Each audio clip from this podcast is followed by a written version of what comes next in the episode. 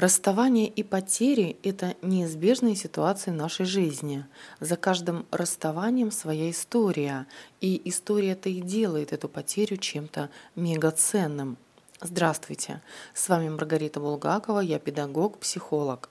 Давайте сегодня поработаем из такого рода информации, как утрата, потеря или уход близкого человека. Например, какие потери бывают? Потеря партнера – это не обязательно смерть, просто так ее характеризует наша психика. Потеря, она же развод, расставание, разрыв отношений. Бывает потеря самого себя как образа. Это, к примеру, внезапная болезнь, потеря статуса.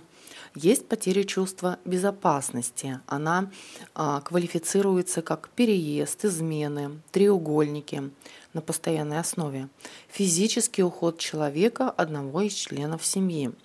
Также стоит сказать, что есть и потеря будущего. Это утрата и та самая смерть близкого. Независимо от степени и тяжести утраты, ее главное научиться переживать, горевать и закрывать. Просто дело в том, что у каждого свой срок и своя скорость. В данного рода вопросах я всегда рекомендую закрывать гештальт самой утраты до тех пор, пока он открыт, вы сгораете и обесточиваете свою психику. И все это происходит во внутреннем диалоге с самим собой. Вот этот страх. Попрощаться внутри себя с тем, с кем произошло отсоединение, это не значит забыть. Это значит признать тот факт разлуки, чтобы жить дальше свою собственную жизнь. Ну, проще говоря, сделать выбор в свою пользу, ведь от нас ничего не зависит. В конкретном случае. Одна из главных иллюзий, которая возникает в этот период, это несправедливо. А значит, была иллюзия справедливого мира. Что вас сопровождает в этот период времени? Это чувство вины, это снижается самооценка, появляется чувство беспомощности, ощущение того, что вы не владеете ситуацией. Итак, с чего стоит начать делать вот в, в этом замкнутом круге? Дать себе время на прожить горе. Нужно проплакать, прокричать, порвать бумагу, проговорить, главное не про себя, всю ту боль, что вы чувствуете. А то часто бывает так, что мы только в своей голове поорали, поплакали, а на физику это не вышло. Если все было корректно и ваша психика справилась с этим этапом, начинается стадия отрицания.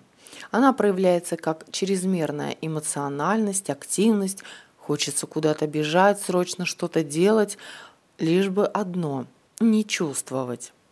На людях вы проявляете холодность и ведете себя, как ни в чем не бывало.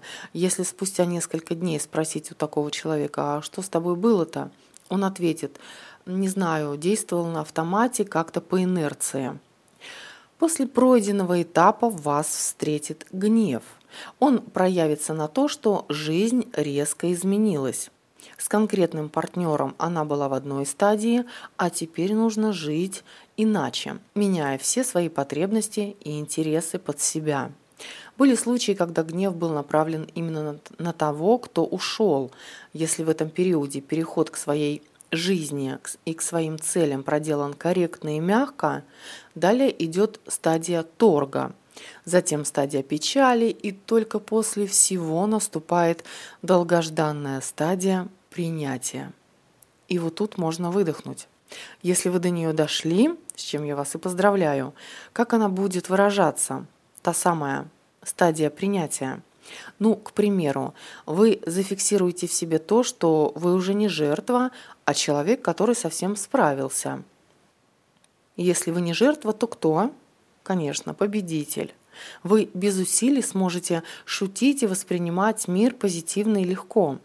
Начнут всплывать новые смыслы жизни, вернется ощущение стабильности. И вообще вы снова начнете мечтать. Если вы чувствуете, что вашей ситуации нужна помощь или вы застряли в одной из вышеперечисленных стадий, контакты для записи на прием есть над подкастом. Мира вам и осознанности.